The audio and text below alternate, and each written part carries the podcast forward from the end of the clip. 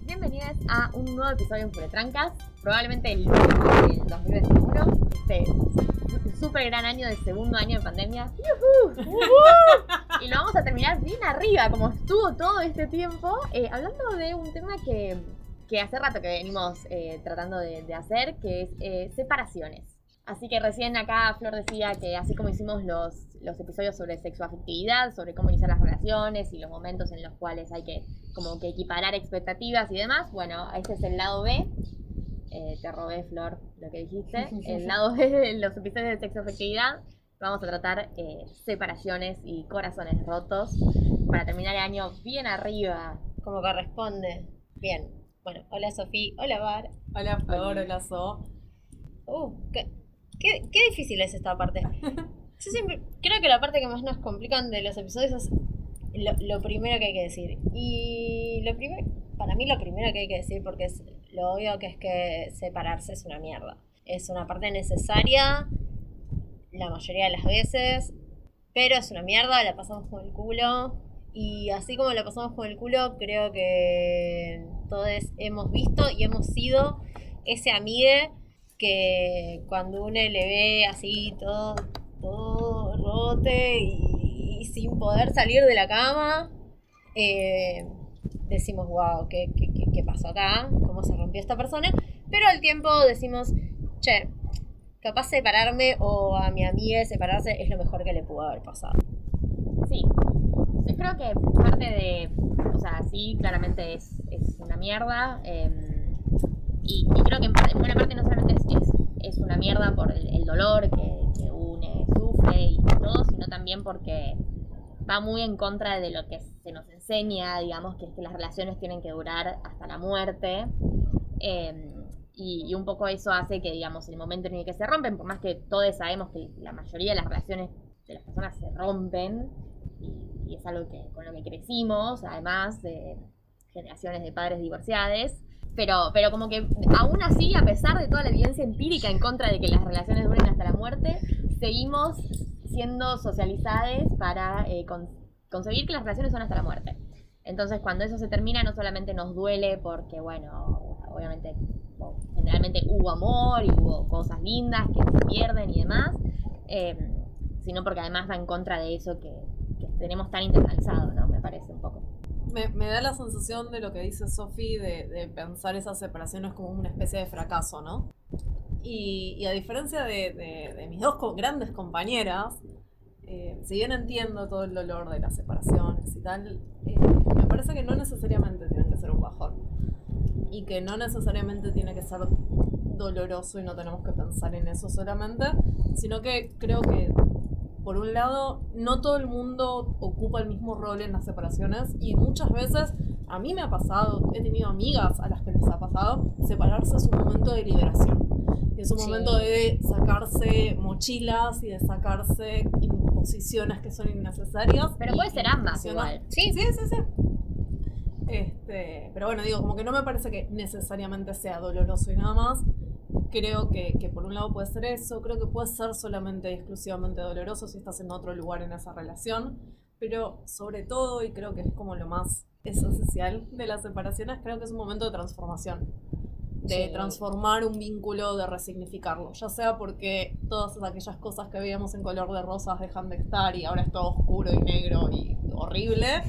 Eh, o porque todas esas cosas que eran oscuras, negras y horribles, de repente con la distancia nos empezamos a dar cuenta de che, esto capaz era distinto. Y empezar a resignificar los vínculos, ver si nos queremos seguir vinculando con esas parejas o no, desde otro contexto, desde otro rol. No sé, creo que, que es más eso, una transformación que no necesariamente. Sí, yo coincido, pero creo que las separaciones inevitablemente son dolorosas. Eh, creo que, un, poco volviendo a lo, a lo, que decía antes, eh, la mayoría de los casos, menos que yo he visto, la mayoría de las relaciones que, he visto romperse son relaciones a las que les sobraba tiempo.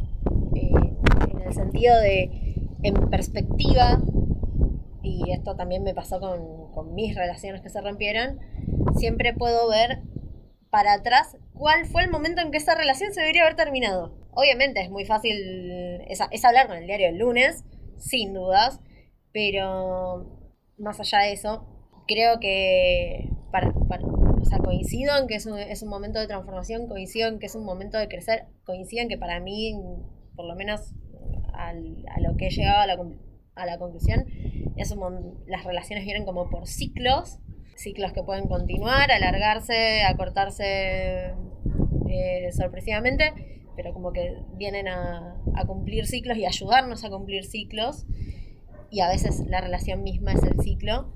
Eh, pero creo que inevitablemente la, pérdida eh, lleva un dolor. Un dolor que puede durar más o menos, un dolor que depende del lado en el que estés, en, la terminación de la relación se hace más o menos llevadero, pero siempre hay un poco de dolor. Hay mucha transformación, hay un momento de renacimiento para ambas partes, sin duda, pero eh, no, no- sé, no es mi momento preferido de una relación, sin duda. No, obvio no. Creo que el cambio un poco eh, duele, ¿no?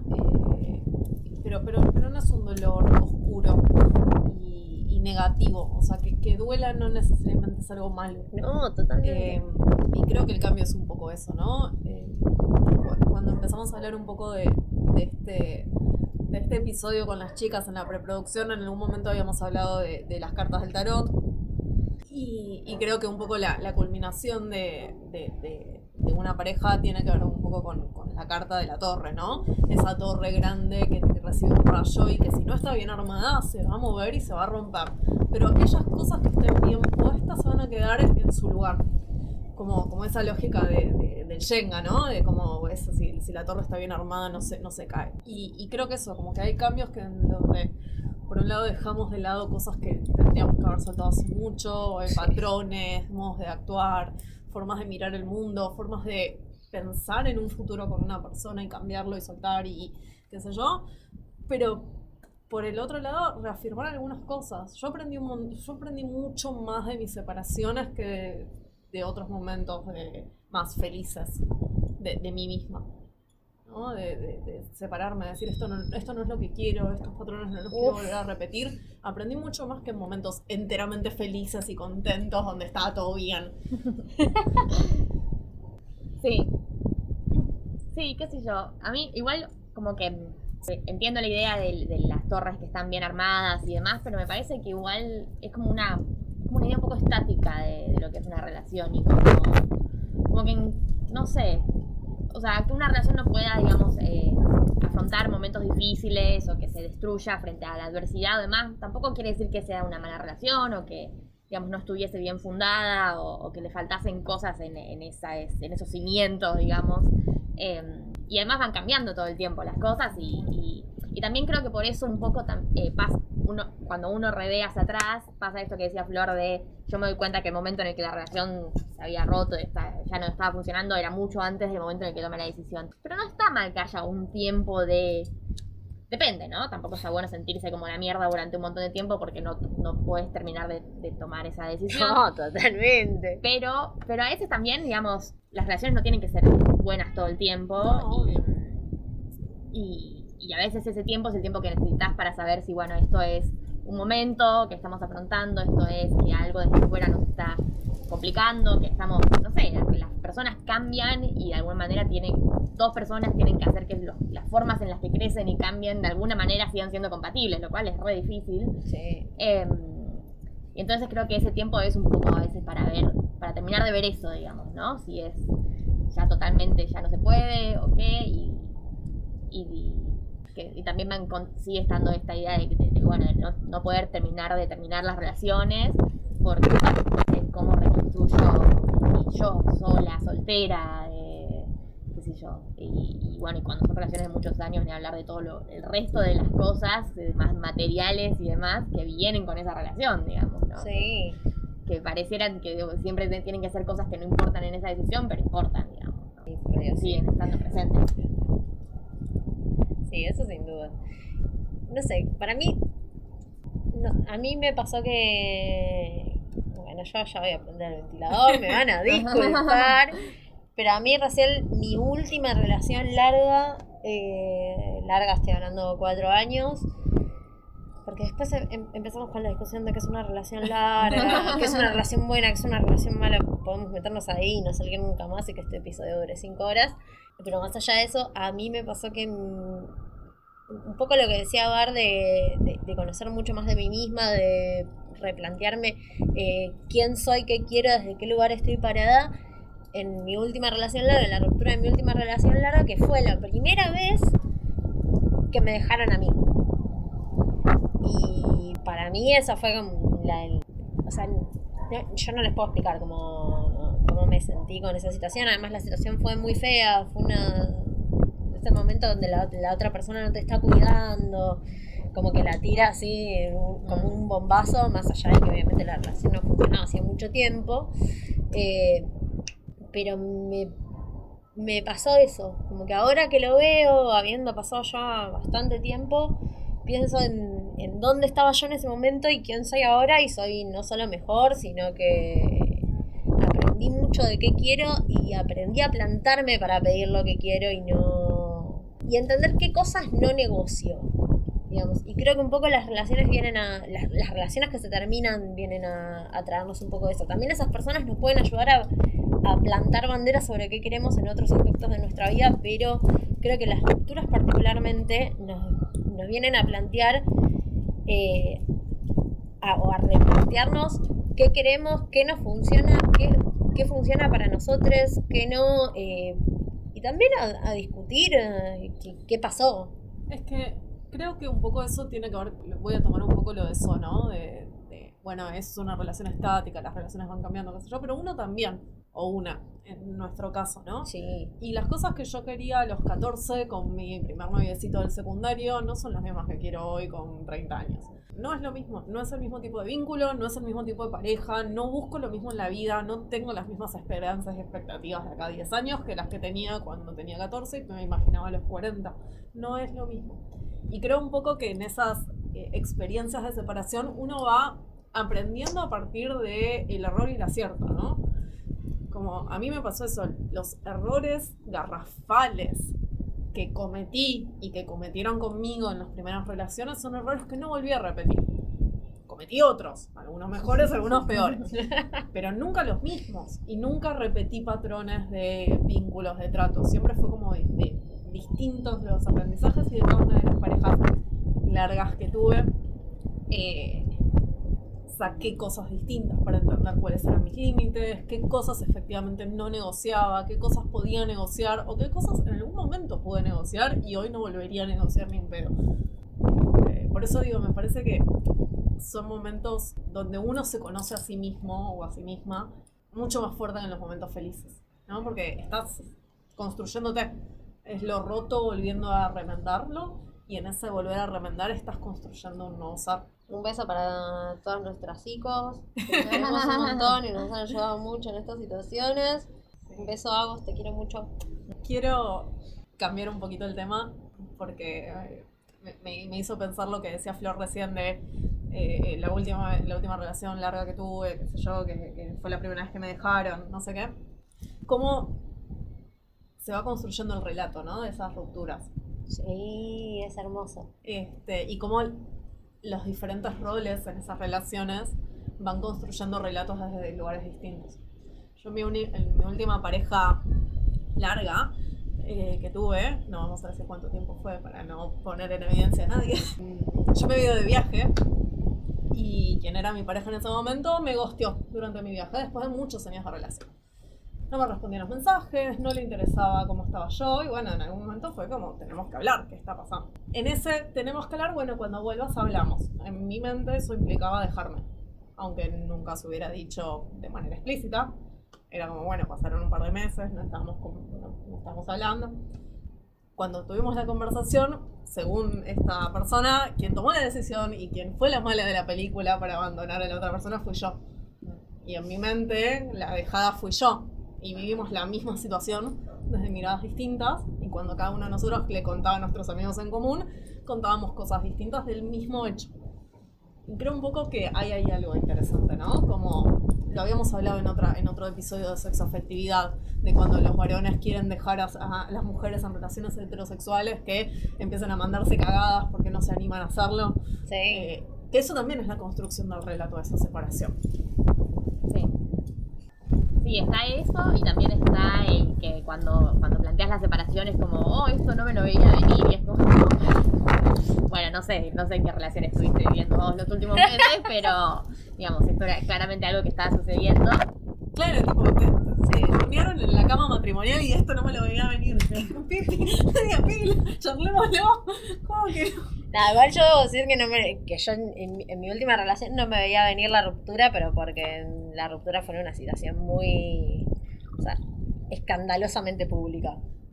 Como después de una salida con mis amigas, fue, fue raro. Como, obviamente la, la relación no funcionaba, pero fue como, me agarré como, el ¿por qué estamos hablando de esto ahora? Claro, fue el modo de romper. Claro, digamos, no, me gustaría tener esta, esta conversación no ebria. Con, con esto les digo Uh, todo. Ebriedad Sí, y separación. No, horrendo, horrendo. Ebriedad horrendo. y separación, asuntos separados, como un pañuelo. Sí, totalmente, sí, sí. No hay que separarse en estados alterados de conciencia. No, jamás. Eh, pero más allá de eso, eh, sí, la verdad es que pa- pasa mucho, me, llama mucho la atención lo que, lo que dice Bar, porque eh, no puedo creerlo. Simplemente no, eh, no, no lo puedo creer. Voy a acusar a los varones heterosexuales en este punto, pero a mí también me han jugado la carta de la víctima eh, cuando me dejaran a mí. Y yo, más allá de que yo soy una convencida de que las relaciones se terminan de a dos, así como se hacen de a dos, se terminan de a dos, en términos de el momento de la ruptura y los y el tiempo inmediatamente posterior a la ruptura, quien tomó la decisión es, es importante para saber en, en el caso de que se mantenga cierto vínculo, qué cosas se le puede demandar una y otra. No sé, no sé cómo explicarlo sin dar un ejemplo y ponerme a ventilar, por supuesto. Eh, pero Qué ventile. qué- Sí, No. cosas como que el que deja después em- vuelve a escribir mensajes o cosas así, ¿eso te referís o qué? claro, eh, en ese sentido, o sea, pero ya más en, en la demanda, o sea, por ejemplo, Claro. por ejemplo, si a mí me dejan y yo quiero volver, yo no voy a plantear volver. La- para mí, si, si una relación se termina, la persona que, que debe, entre comillas, plantear volver es la persona que dejó, no la dejada. No lo sé. Eso es como, es algo que lo tengo muy en mi cabeza, más allá de que no me pasó porque no, gracias. Pero me, me refiero así a estas cosas como de, de demanda, de ver hasta qué punto una persona le puede exigir a otra, obviamente también dependiendo del tiempo, de las cosas en común que se tengan, si se convive o no se convive. No sé. Es que también esas demandas son contextuales, ¿no? Como, como decíamos recién, eso que nosotros podíamos negociar en un momento y luego de algunas separaciones o algunas rupturas amorosas dejamos de, de- de considerar factible de negociar. Las demandas un poco también se construyen así. Hay demandas que en algunos contextos están habilitadas y en otros contextos no.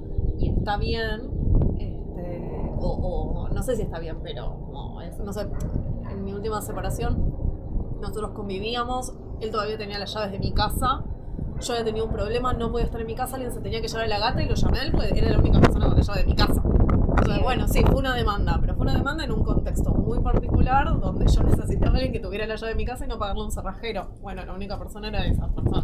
Claro. Que hubiera sido distinto a, no sé, hacerme el desayuno mañana a la mañana, como, bueno, que. Este, como creo que, que eso, eh, más allá de, de lo simpático de, de la demanda, eh, esas demandas tienen sentido en una pareja en particular o dejan de tener sentido en una pareja en particular. Este, y creo que está bueno empezar a, a- reflexionar un poco en esos vínculos, ¿no? En qué significa, en por qué nos duele tanto em, esas separaciones, el por qué no sabemos qué hacer. Yo no sé si a ustedes les pasó, pero a mí nunca nadie me explicó cómo separarme. No, Sí, no, no. no, no. Como no, que de eso medio que no se hablaba. Mal es sal. Este, vi a mis viejos divorciarse, sí. Vi a mi viejo divorciarse de, de la madre de mis hermanos, sí.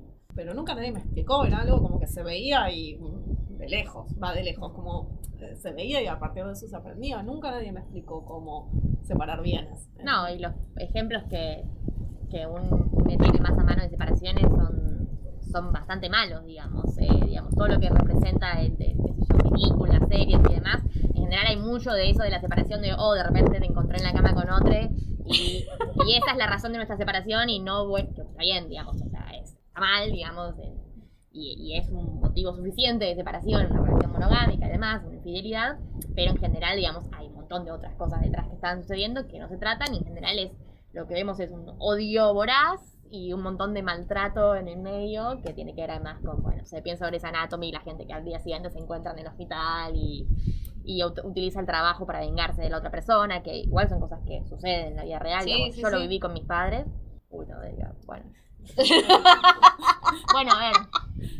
Yo fue, digámoslo, le, digo, le voy a decir a mi vieja que no escuche ese episodio, pero a ver, mis viejas trabajaban juntas y cuando se divorciaron fue mi mamá la que se tuvo que ir del espacio de trabajo porque mi papá no iba a tomar esa decisión. Y un poco volvemos, digamos, a, a esto de los varones no pudiendo hacerse cargo de las situaciones y no pudiendo nunca, digamos, accionar y simplemente en ese no accionar eh, terminan siendo quienes se quedan de alguna manera con el poder, ¿no? Porque la que tiene que adaptarse, la que tiene que irse de su lugar de trabajo, la que tiene que digamos, cambiar su vida es la mujer. Hay un proceso de crecimiento ahí del cual la mujer saca más, pero también hay una, una, una relación asimétrica de poder que se sigue ejerciendo en ese momento de separación y en, y en el momento inmediato posterior también. Eh, y Por eso no hay que coger donde se come. Totalmente. Oh, sí, metáforas y fábulas. Em, sí, pero también hay algo de, de la lógica de la venganza, ¿no? Y del lastimar al otro porque fuiste lastimado, lastimada, lastimade, ¿no? Y como, como esa competencia de ver quién lastima más, esa competencia de a ver quién está mejor la próxima vez que se vean y quién está mejor acompañada de... Estoy muy a favor de la, de la competencia de volver a encontrarte a tu ex igual. Estoy re a favor. No, no, no. Yo estoy a favor de no ver nunca más a un Nunca. Totalmente. más, nunca más. No, claro, yo me refiero a en, en- en una situación casual, obligada, pero no buscada, de... No, no, no, de- fingir demencia, no sé quién sos. Yo no, yo no digo no fingir demencia igual, ¿eh? Yo no estoy diciendo no fingir- Yo digo, te llevas a cruzar por motivo X que no se ha buscado, sí, una se siente bien cuando se vuelve a cruzar. No, no tiene que ser un ex histórico, tiene que incluso con gente que te gosteó. Finjo demencia, pero no dejo de estar No, divina. no, pero, pero no finjo demencia en el, El en el tema es- vínculo, finjo demencia en mi mente, o sea, no sé quién sos. No, pero creo que eso es muy distinto de, de- de- de la cuestión de, de la venganza y e incluso le voy a mandar un beso a, a un amigo acá que, se- que le encanta mi frase de con lo, con lo lindo que ser resentido, que la, la, la solemos decir cuando hablamos de ex y ese tipo de cosas. Yo estoy muy a favor de no volver a, a ver al ex, en especial si no es absoluta y totalmente necesario. Dígase separación de bienes. Es que Eh, no es necesario. no, obvio que no. Dios eh, creó el Uber y, el Y los fletes. ambulancia, y los fletes y los amigos. O sea, nunca es necesario, lo estás buscando. Sí, sí, sí, totalmente. Igual, yo sé que vos sos muy tajante en esto, pero yo creo que se puede tener una relación amistosa con un ex. Creo que se puede, pero también creo que lleva tiempo y ese tiempo tiene que estar necesariamente completamente separado sin... Sí. porque si no se, se, Hay se un tema todo. que te quería traer, aprovechando ahora este, eh, ¿qué pasa con las redes sociales, no? Digamos, esto de, por ejemplo, te separas, automáticamente dejas de seguir a esa persona en Instagram, dejas de ver todo lo que le pasa a su vida y demás. O sea, a mí me parece, obviamente es- es- va a ser más sano y va, va a facilitar la separación, tal vez, em, como tener el menor contacto posible con la persona. Pero, por otro lado, es cierto también que si la separación fue más o menos, pongámosle, más o menos buenos términos, digamos, no es que hubo un daño terrible, sino que, bueno, se fue dando, obviamente hubo cosas que se hicieron mal, en general siempre hay, cosas que se hacen mal en esos momentos, pero no hay un odio fundamental entre esas dos personas. Y, mm, qué sé yo, como de repente, no sé, si fueron relaciones muy largas, de repente no saber absolutamente nada de lo que está pasando en la vida de la otra persona, no saber cómo le está yendo en su carrera, cómo le está, qué sé yo, no sé qué. Saben que en general lo podés averiguar a través de gente en común. Pero digamos, Como lo Eh, hacían nuestros padres eh, claro, cuando eran sí, jóvenes o nuestros pero, abuelos. pero bueno, la, la posibilidad de, no sé, ver lo que tuitea la otra persona o ver lo que sube en Instagram la otra persona y demás es como un, una tentación muy difícil de, Por eso, de terminar de... Yo, como decía Flor, soy muy tajante. Pero, pero, pero realmente yo quiero y le deseo lo mejor a todas las personas que pasaron por mi vida y realmente si necesitan algo saben que me pueden llamar y, y re estoy. O sea, no es una cuestión de odio lo tajante de no me quiero seguir vinculando, es que ya es un vínculo que se murió y está bien en mi memoria como está. No necesito resignificarlo y construir algo más por cómo soy yo. Este, así que bueno, en ese sentido eh, yo dejo de seguir a las personas. Eh, porque siento que, que no está bueno para, para, para esa construcción del vínculo, en, en mi caso, en mi subjetividad. No, no critico a quien no lo haga. No, yo tuve dos, Eh, dos casos en ese Pero, sentido, ¿eh? pero también depende del momento, ¿no? Sí, como sí, que sí, sí, totalmente. Por más gradual y buena onda y amorosa que sea la, la relación, si vos estás mirando el feed de Twitter y ves que tu expareja con la que cortaste hace 10 minutos está llorando porque, tipo, no sé qué, y la verdad que no está bueno. No, no. Este, y, y por más amor y sin odio y sin resentimiento, y no está bueno saber esas cosas. No porque no esté bueno que esa persona las comparta, no porque no esté bueno poder acompañarlo, sino porque es una dinámica rara, donde no corresponde acompañar tampoco. No. Entonces hay como una cuestión ahí que termina de ser rara.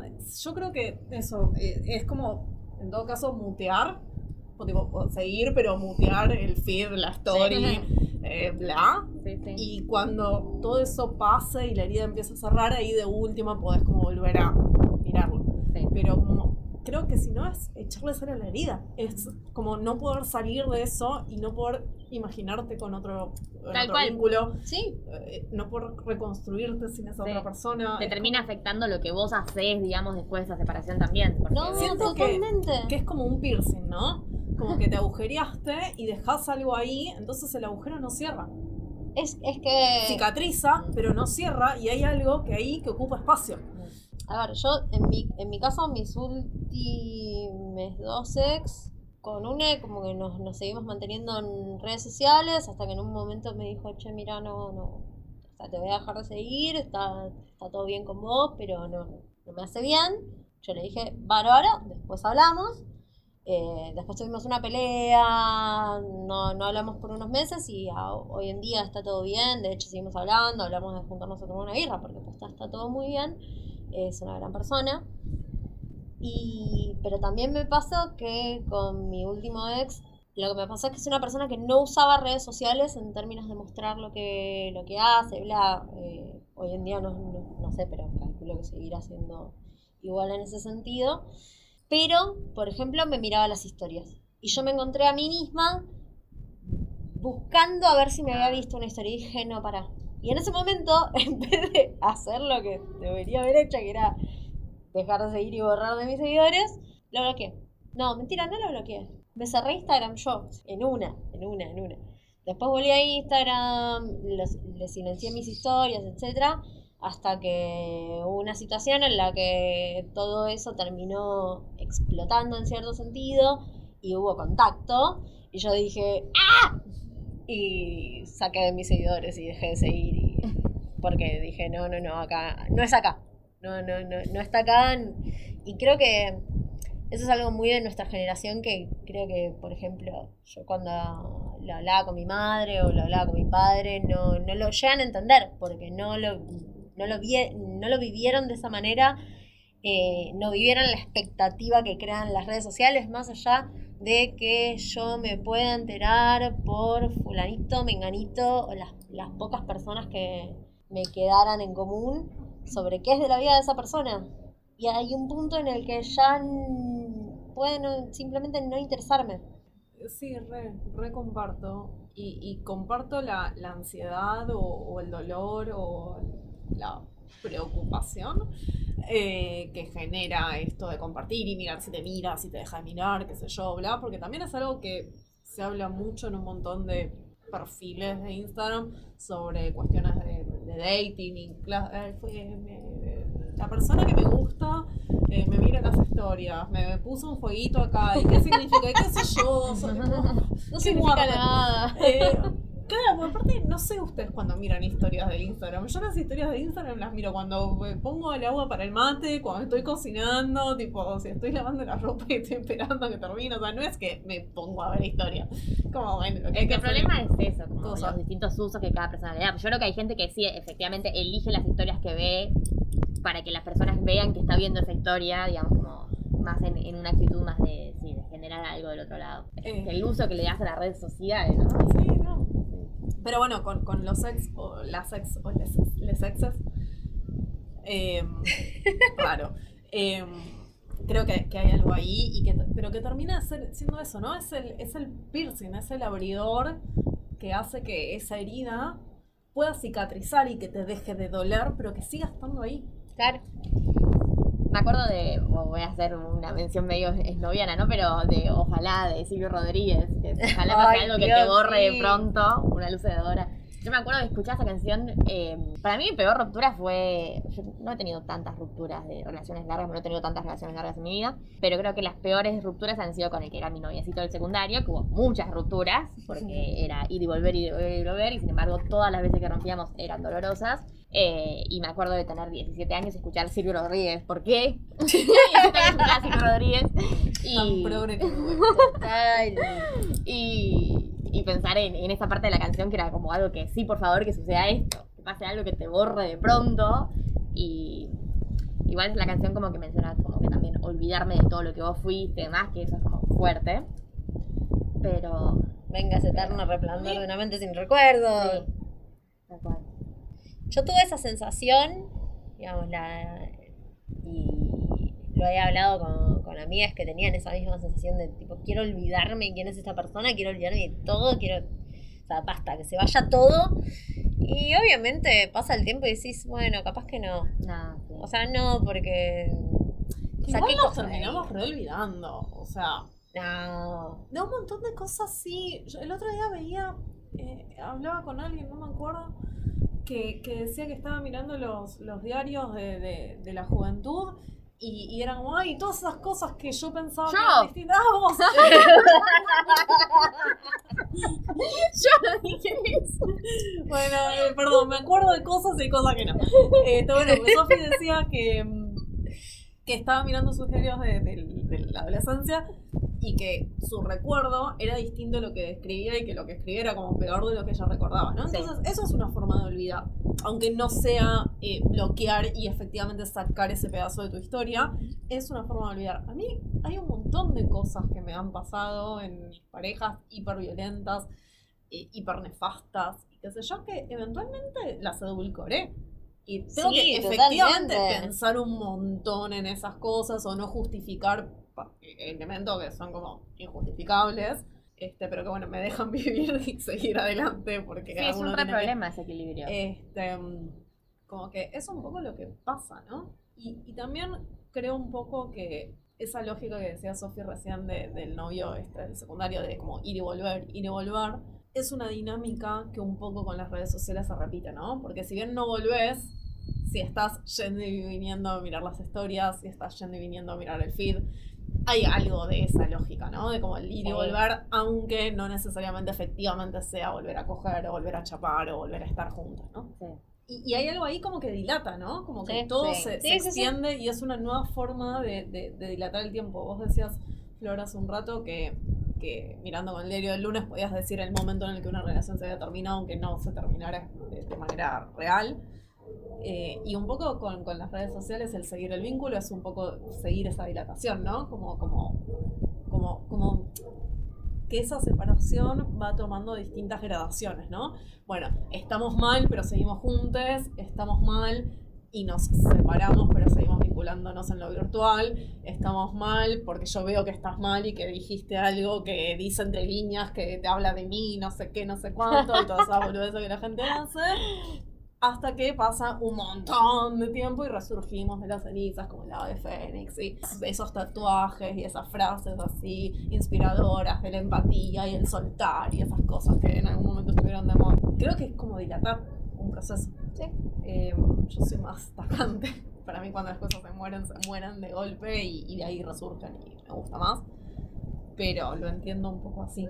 Sí, pensaba recién esto que decías de cómo uno edulcora y que, sí, como que por un lado se sabe que es como, bueno, una cosa medio de supervivencia, ¿no? Necesitamos eh, bajarle el trauma a nuestros recuerdos porque si no es muy doloroso y nos, nos complica, digamos, poder seguir, pero, pero a la vez puede ser peligroso también, ¿no? Porque terminamos eh, no recordando tal vez algunas cosas malas de algunas personas o de algunas relaciones con algunas personas y, y puede ser, digamos, que, o que terminamos volviendo con esa gente, que puede pasar, o que terminamos, que, que tal vez no nos sirva del todo para, bueno, recordarlo para momentos futuros y no volver a hacerlo, ¿no? Como, y, y muchas veces incluso pasa, a mí me ha pasado, a mí me pasa mucho de cosas que tal vez no recuerdo tanto de, de mi adolescencia, de mi infancia y demás.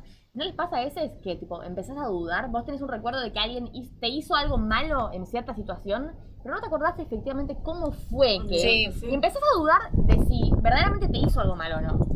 O si sos vos que capaz lo, lo creás, lo fuiste construyendo en tu cabeza y, a- y resulta que lo pones en un lugar de mala persona a la otra. Pero. Y ese dudar de lo que uno, uno mismo eh, recuerda y de, de lo que lo llevó a tomar cierta decisión o no es, es terrible. Sí, es que eso pasa siempre después que terminas una relación, o sea, más allá del tiempo que pase, que también puede pasar esto, que mucho tiempo después, también nos pasa apenas se termina una relación, en el peor momento, en el peor momento de abstinencia de la otra persona, cuando decís, che, era todo tan malo, o sea, no nos habremos precipitado. Es- siempre existe ese momento, por más que tú- vos, vos misma te contestes como, no, boludo, sí, esto era una mierda. Es que es un poco como, como el recuerdo del secundario. ¿Vieron que muchas veces la gente dice, ay, secundario, la mejor época de la vida? No sé por qué. Psicópatas, no, no sé. psicópatas, psicópatas. Eh, pero como Gente que, que no estudió sociología después. Claro. eh, pero como que hay algo ahí, ¿no? De como qué buen momento ese, por más de que lo hubiéramos sufrido un montón. Y Sí. con laburos nefastos pasa lo mismo, Mm. que muchas veces lo recordamos y recordamos como, ay, che, pero esto está buenísimo. Eh, y con las parejas un poco también, ¿no? Como que empezamos a tener como cierta nostalgia de, de lo bueno y empezamos a minimizar lo malo y a ocultarlo y a repetir patrones. Apoyamos lo bueno, criticamos lo malo. Eh, y la verdad que es un tema. Eh, por eso me parece que es peligroso también dilatar, ¿no? Sí. Como que esas dilataciones dan pie a, a esto, ¿no? Como a edulcorar cosas que están mal y verlas como mejor. Y también a no hacernos cargo, ¿no? Todas esas Gracias. cosas que soportamos. Y, y- y en esto no quiero ponerlo desde un lugar de género, o sea, no creo que las mujeres soportemos y los varones no, o las personas no binarias o lo que fuera. Creo que en las relaciones hay dinámicas. Eh, pero todas esas cosas que soportamos de, de- de una otra persona y que nos dolieron y nos lastimaron y qué sé yo. Y cuando no cortamos un poco, no sé si a ustedes les pasa, pero yo me juzgo un poco. Tipo, Piba, ¿cómo no saliste de acá cuando pasó esto? Ay, ¿Cómo no Dios, saliste sí. acá? Y, sos un, y bueno, yo empiezo como a bastardearme un poco, porque Sí. amiga, date cuenta, tipo, una te pide. Y dilatar un montón. Y creo que hay algo ahí que es peligroso. Sí, y, pero además creo que coinci- coincido en que en las relaciones rela- con dinámicas relativamente sanas, eh, creo que todos tenemos nuestra, nuestra parte de responsabilidad. Lo- vuelvo a lo que dije antes, las relaciones se construyen de a dos y se terminan de a dos, más allá del evento, si es que lo hay, que desencadena la ruptura. Pero creo que sí, o sea, como que permanecer a, a- a la otra persona de alguna manera, aunque sea siguiéndose en redes sociales, eh, un poco no permite el espacio real, no solo de todo lo que decía Gar, sino de también de sentar, de sentarse uno y decir tipo, che, cap- cap- o sea, yo hice mi parte para que esto se vaya a la mierda. Y pasa mucho. Incluso cuando uno es le- le- la víctima de la ruptura, digamos, la persona dejada. Seguir manteniendo contacto de esa persona no, no te deja eh, ver tu rol en esa relación, ver tu responsabilidad en esa relación, ver qué pasó, si, si dó- dónde, o sea, lo repartidas que están esas responsabilidades.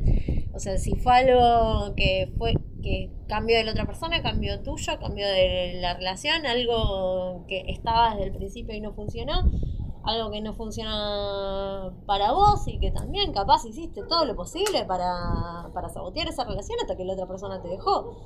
También puede pasar. Y también entender un poco las dinámicas de. Me voy a poner un poco sociológica, ¿no? De- del curso de vida. Sí. Yo creo que las parejas funcionan cuando en un momento las trayectorias de, de esas personas tienen un punto de inflexión y pueden acompañarse durante un tiempo. Pero a veces esa, esa, esas líneas que podríamos pensar paralelas dejan de ser paralelas y empiezan como a o, a o a chocarse o a separarse. Me gusta más que mi idea de los ciclos, la verdad, eso. Este, y no sé, yo creo que, que eso, como cambiamos. Y lo que yo quería hace 10 años atrás no es lo mismo de lo que quiero ahora. Y eso implica que si la persona con la que estaba hace 10 años atrás quería una cosa y hoy quiere otra, también tiene ca- posibilidad de cambiar su deseo. Y en ese cambio de deseo creo que está bueno pensar en, bueno, capaz cambiamos de deseo y no estamos compartiendo de vuelta esto. Y que eso no necesariamente debería generar enojos, violencias y, y dolor, sino como poder acompañarnos en, en llegar a cumplir los deseos de cada uno, ¿no? Un poco lo habíamos hablado, o yo lo había traído a cuento con, con lo del WandaGate, ¿no? Esa lógica de la monogamia como inalterable y estable. Y bueno, no sé, yo en ese momento quería eso, y en ese momento que me casé quería eso, y capaz me casé y quería eso, y un par de años después, en ese momento dije no quiero tener pibes, y un par de años después dije quiero tener un perro, y quiero tener pibes, y quiero tener una casa con jardín, y capaz hoy ustedes me preguntan y me sacan de la ciudad y me muero. Y en 15 años quiero vivir en el campo. Puede pasar. Sí. Sí. Este, y me parece que está bueno como pensarlo así, ¿no? En, en las trayectorias de uno mismo y pensar en, en esas parejas como, como compañeras de viaje, ¿no? Sí, no, sí, totalmente a todo eso que acabas de decir. Que además también, digamos, aparece mucho en películas, me acuerdo de películas, qué sé yo, de tipo una, pareja que se separa y no sé, ella no, quería tener hijos, de, golpe tiene hijos con otra persona y es como, ah, no era conmigo que los querías tener. No, bueno, tal vez no era ese momento, después cambió algo y los quiso tener y no, digamos, ponerse, digamos, eh, todo ese peso sobre lo que une mismo es o significó para esa persona, digamos, cada relación es, es distinta y es única y listo, las personas van cambiando. Y es re loco cómo podemos aceptar esto de, no sé, de, las- de amistades, por ejemplo, digamos. Estamos muy acostumbrados. En distintos momentos de nuestras vidas fuimos más cercanos o estuvimos más distanciados con distintas amigas, amigas que fuimos muy cercanas, después no, después sí y demás. Y, y no tenemos mucho problema en poder, digamos, concebir de esa manera las relaciones y que sean sanas y que, y que nos den eh, alegría y nos- nada, muchas cosas buenas. Pero sin embargo, como con las relaciones amorosas, eso no, no lo podemos terminar de aceptar, digamos, que hay esto, compañeros de viaje para momentos de la vida y que no tiene nada de malo que funcionen y después no funcionen y pues Es que claramente es el peso social que tienen las relaciones, un poco volviéndolo de antes de ver que una relación que no funciona es un fracaso, eh, pero además porque capaz con una pareja se ponen en juego un montón de cuestiones ya más estructurales que pueden llegar de- a ser muy jodidas después de, después de la ruptura, como ser no sé, convivencia, hijos, etcétera. Pero también me parece que está bueno eh, sacarle un poco esa carga. Eh, me acuerdo de hablarlo con, con un ex esto que me decían las rupturas no tienen por qué ser dolorosas. Yo le dije, y mi posición después de mucho tiempo, de haberlo pensado, etcétera, es que para mí las, la- las rupturas son dolorosas, pero no tienen por qué ser lo que decía Bar, violentas, traumáticas, horribles, eh, y que no y que capaz una relación hermosa quede manchada por ese momento de, dolor, donde las personas reaccionan al dolor y pueden reaccionar más o menos violentamente, pero terminan reaccionando. Y en ese sentido me parece que es un poco pensar lo que, lo que decía Bar y pensar esto de las relaciones como un fracaso, como romper lo que decíamos al principio de la idea de la relación para siempre, de la media naranja, porque al final todas esas relaciones, como dice Bar, son compañeros de viaje. Por más que nos puedan matar un poco esos compañeros de viaje en un, en un momento determinado. Me gusta mucho la idea de que nos puedan matar un poco y, y lo- eh, obvio que es una me, me gusta muy simbólicamente, eh, hay que aclararlo. No, obvio. Em, pero me gusta porque en esas muertes hay renacimiento. Y en esas muertes hay volver a, a reconstruirse, hay cambio, hay posibilidad de crecer. Este, Y, y implica un poco dejar de pensarnos esencialmente como una única persona inalterable, ¿no? Poder morir para poder renacer, más allá de que queda un poco cursi y qué sé yo, eh, tiene un poco de- de sacarle la esencia al ser humano, ¿no? De como, bueno, uno no es esto, uno está así. y en este momento estoy enamorada y en este momento estoy dolida y en este momento estoy feliz y en otro momento estaré triste, pero estoy, no soy. Y, y un poco lo hablamos en algún momento cuando hablábamos de ser soltera o estar soltera. Lo hablamos también, eh, creo que, que hay mucho de lo que hablamos. Este episodio es como una síntesis de un montón de episodios, ¿no? Es una buena síntesis para, para empezar a empezar eh, relaciones más meta, ¿no? Con los otros episodios, empezar a pensar la sexoafectividad, la demografía, eh, los vínculos virtuales, ¿por qué no? Ahora que hablamos un poco de las rupturas de Instagram y, y empezar a pensar en lugar de este nuevo sujeto humano, ¿no? En este momento, el personaje de cada uno de nosotros, nuestra generación, las rupturas con generaciones anteriores, los cambios. Eh, Sophie decía que, que éramos hijos de, de, una de las primeras generaciones que se había divorciado y no, nuestra respuesta de los divorcios de nuestros padres era pensar en otras formas de vincularnos por fuera de la, la monogamia como de necesidad, ¿no? Y habíamos hablado un poco de, de la poligamia, habíamos hablado de relaciones abiertas, habíamos hablado de relaciones de soltería y qué sé yo. Y en algún momento también hablamos de, de cómo en otras generaciones la pareja tenía un rol fundamental y que nosotras íbamos más por eh, la crianza colectiva, por las amistades, etc. Y, y creo un poco que, que la ruptura nos, eh, o pensar en, en estas rupturas eh, nos permiten pensar en estas nuevas formas de vincularnos, ¿no? Que no sea solo con una persona, que no sea de una manera estática e inalterable a lo largo de la historia de nuestras vidas, sino algo más fluctuante y algo más divertido para construir. Líquido, diría Bauman. no, en ningún podcast mío se va a nombrar a Bauman. Lo peor es que a yo tampoco me gusta, pero bueno, ya está. Nunca, nunca me bardearon tanto como con ese comentario. Todo lo que vos decís como- fue como una... Te dolió, te Me dolió. dolió. Vieron que Sofi decía que había había momentos en que las amistades estaban más cercanas y más lejanas. Bueno, este es el punto de inflexión en la separación Sofi. Eh, bueno, No sé si me caigo bien en este podcast. Te a Rodríguez y después a Bauman, digamos. Como que estoy quedando un poco en el lugar común. No, no soy esto. te vamos a mandar otros podcasts. Sí. Eh, bueno, nada, espero que terminen bien el año, que brinden mucho, que limpien todas las heridas del año, amorosas, laborales, familiares, vinculares, con mucho alcohol y alcohol del rico. eh, que coman mucho en las fiestas, reciban muchos regalos si así lo deciden. Ojalá pudiera decidir recibir regalos. Bueno, no sé, nos vemos el año que viene. Nos vemos el año que viene, pipis.